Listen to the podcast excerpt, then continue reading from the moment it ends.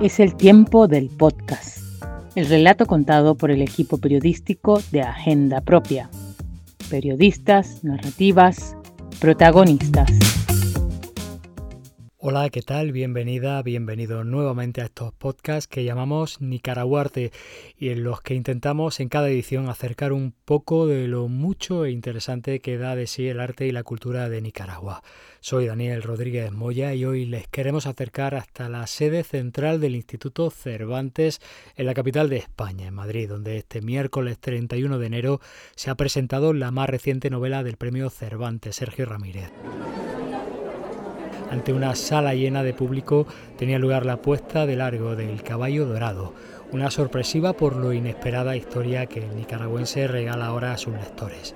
Escuchamos a su editora, la directora de Alfaguara, Pilar Reyes, cómo explica qué nos vamos a encontrar en estas páginas. El Caballo Dorado es una novela que el autor empezó a escribir en el año 2014, en su Nicaragua natal, y que terminó a finales del año 2023 en el exilio de Madrid.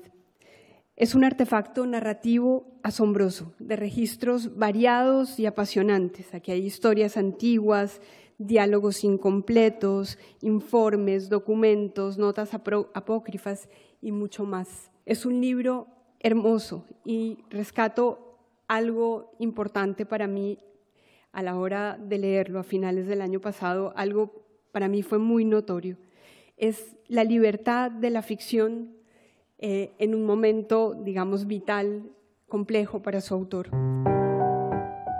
Esa libertad de la ficción, esa recuperación del terreno en el que Sergio Ramírez se siente más cómodo, es de la mera imaginación desbocada en la seña de identidad de este libro, que no es uno más del celebrado autor nicaragüense, sino una reafirmación de su compromiso con la literatura más cervantina. Un libro que define así el conocido periodista español Juan Cruz, que fue el maestro de ceremonias en la presentación de Madrid. Los latinoamericanos y los europeos se juntaban en, eh, se juntan en tu prosa, ¿no? Junto con una enorme capacidad de poesía. Quizá es el libro más poético que tú hayas escrito. Pero ¿de qué va el caballo dorado? ¿Qué historia nos cuenta? Vamos a escuchar de nuevo a Pilar Reyes dándonos algunas pistas, pero claro está, en este podcast no vamos a revelarlo del todo. Comienza como un cuento y termina convirtiéndose en un viaje a través de Europa y América. La protagonista es una joven princesa, como en un poema de Rubén Darío pero también lo es un objeto inesperado, una suerte de juguete, un carrusel de caballos, como en un poema, digamos, de José Asunción Silva.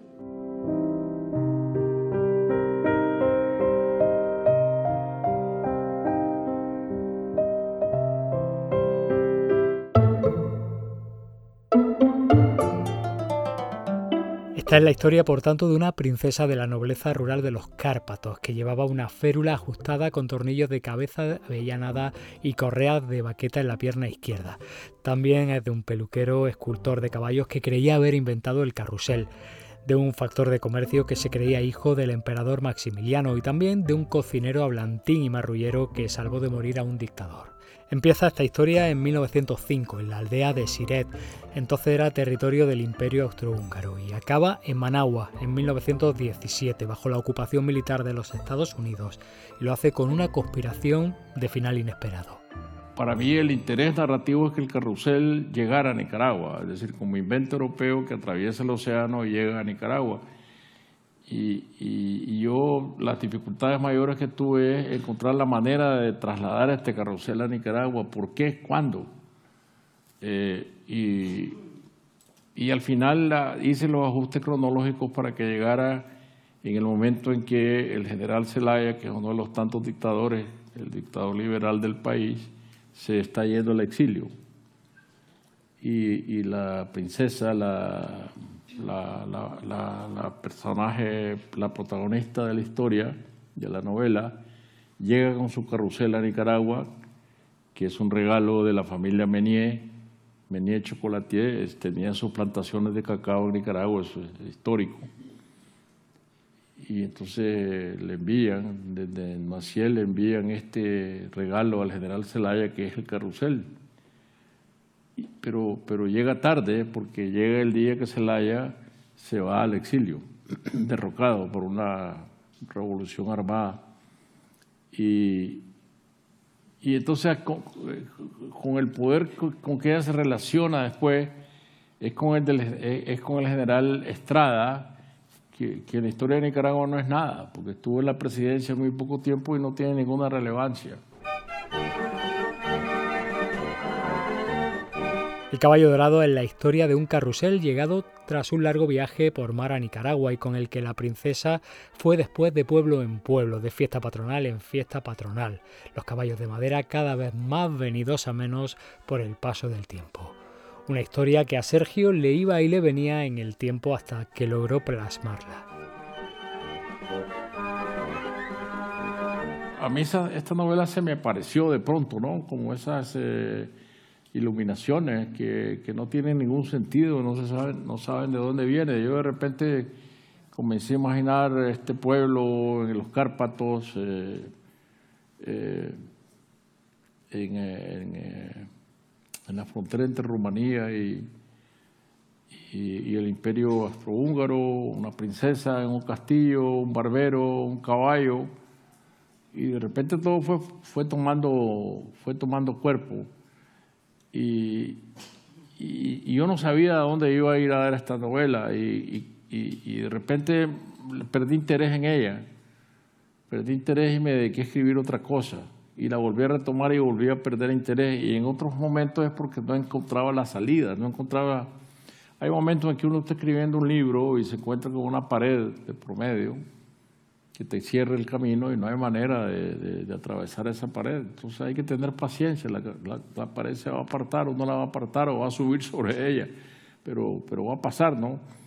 Y, por eso es que en la, cronología al final que tiene esta novela tiene muy distintas fechas. ¿no? es que yo me pasé todos esos años escribiendo la novela, sino que me pasé volviendo a la, novela hasta que eh, eh, cuando me, fui a la Universidad de Princeton hace dos años y medio, ahí yo sabía dónde quería ir y ahí comencé ya en la recta final hasta que volví a Madrid y la pude terminar aquí que este libro no es uno más en la trayectoria de Sergio Ramírez, como comentaba antes, es algo que también se aprecia en un elemento muy especial, las viñetas que separan los capítulos y las ilustraciones, que han sido creadas muchas de ellas por el propio Sergio Ramírez.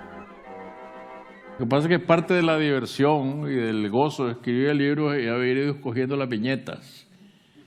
Eh, y sí, sí, todas las viñetas son mías y, Carolina me, gran editora Carolina Rebollo las respetó todas.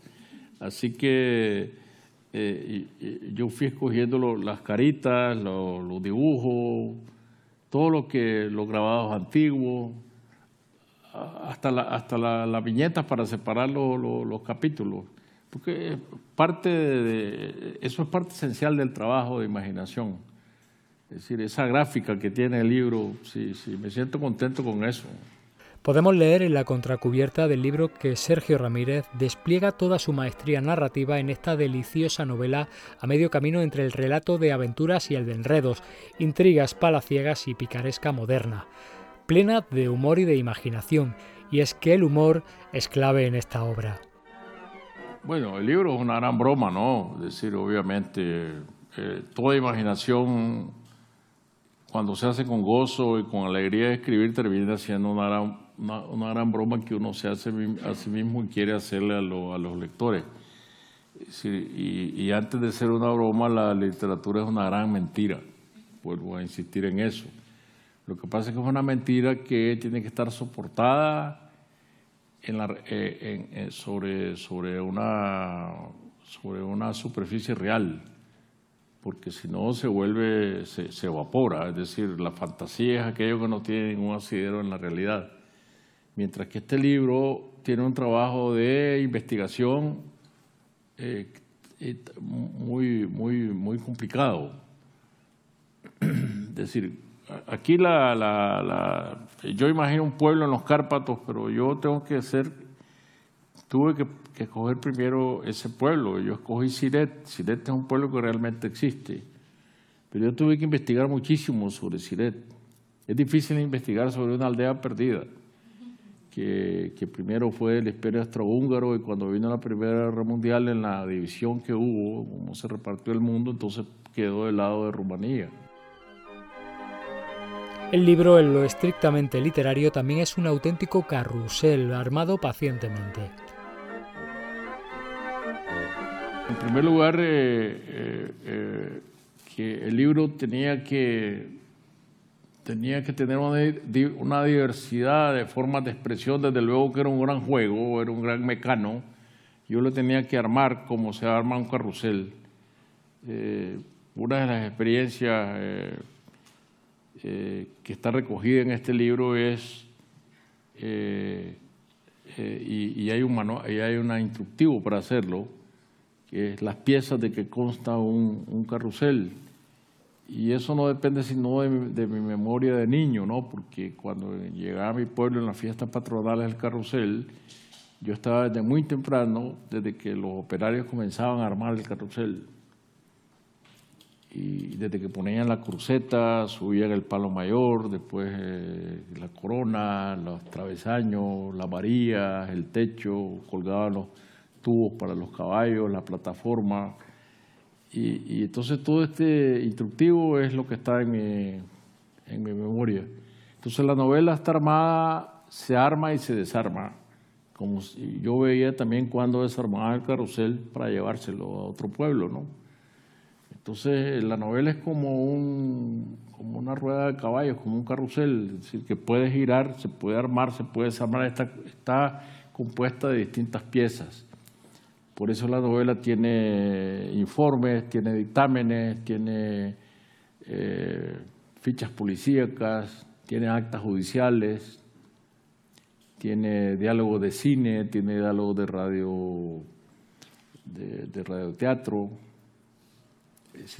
todas las piezas diversas que, que puedan hacer girar este carrusel.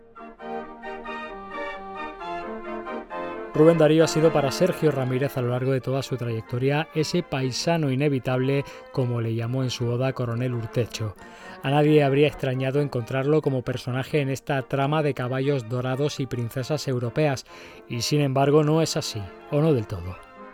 Es una vigilancia constante que Darío ejerce sobre lo que yo escribo, ¿no?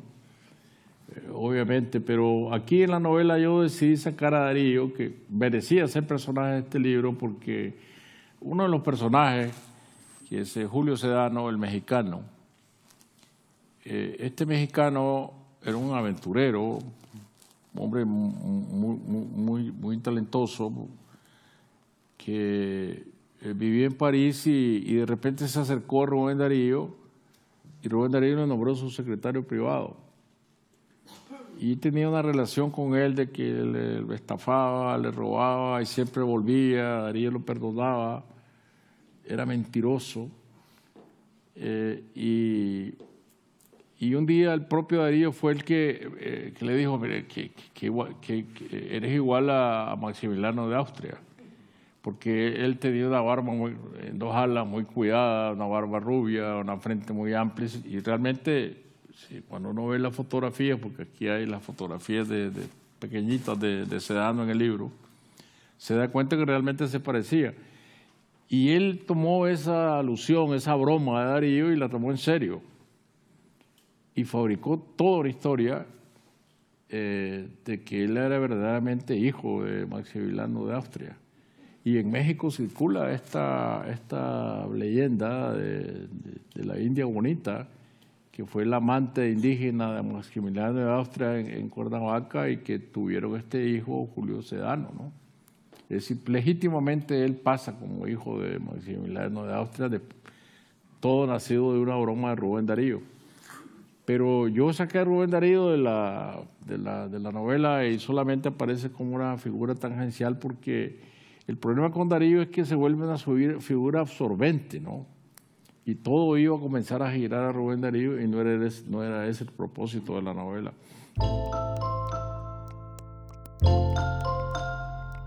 En el tiempo en el que este carrusel, esta fascinante historia, fue yendo y viniendo en la imaginación de Sergio Ramírez, han sido muchos los acontecimientos importantes que se han dado en la vida del autor, entre ellos un exilio.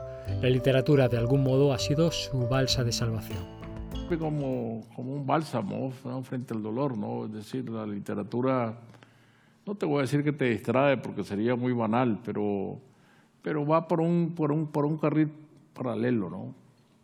Eh, y uno puede saber que siempre puede estar, tiene la literatura al lado, que puede entrar a ella y salir de ella. Eso, como, como decía al principio, si yo no fuera escritor, tal vez mi vida no solo no tendría sentido, sino que no habría que hacer ni, ni, ni, con las angustias que tengo que vivir necesariamente como exiliado, como desterrado, y, y, y, y dentro de los, de los avatares que tiene la propia vida, ¿no?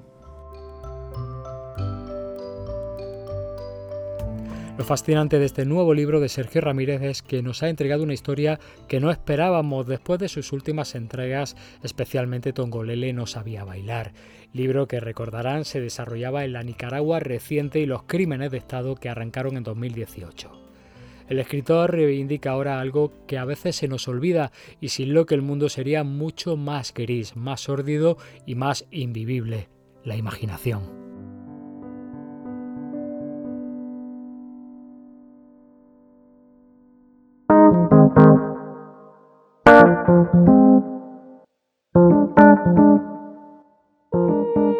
Es el tiempo del podcast, el relato contado por el equipo periodístico de Agenda Propia. Periodistas, narrativas, protagonistas.